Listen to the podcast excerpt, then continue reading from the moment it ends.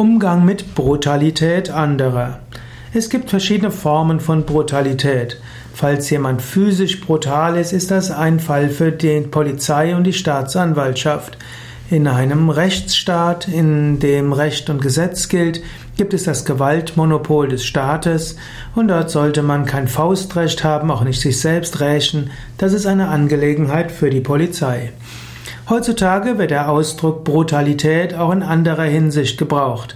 Man kann brutal ehrlich sein, man kann mit brutaler Offenheit jemand anders sagen, was man von ihm hält, man kann Brutalität in der Sanierung einer Firma beweisen. Wie gehst du damit um? Natürlich, wenn du schon öfters Vorträge von mir gehört hast, weißt du, ich bin nicht für ein brutales Vorgehen.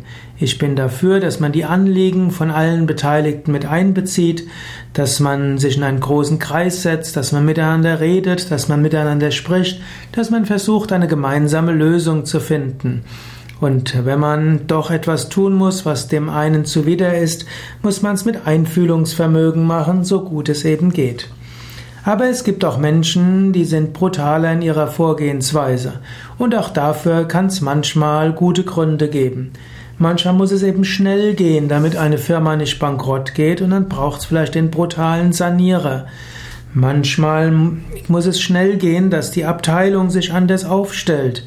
Und dann muss ein Vorgesetzter vielleicht ganz brutal dafür sorgen, dass das, was jetzt notwendig ist, zügig zu machen ist so hat auch ein brutales Vorgehen manchmal seinen Sinn.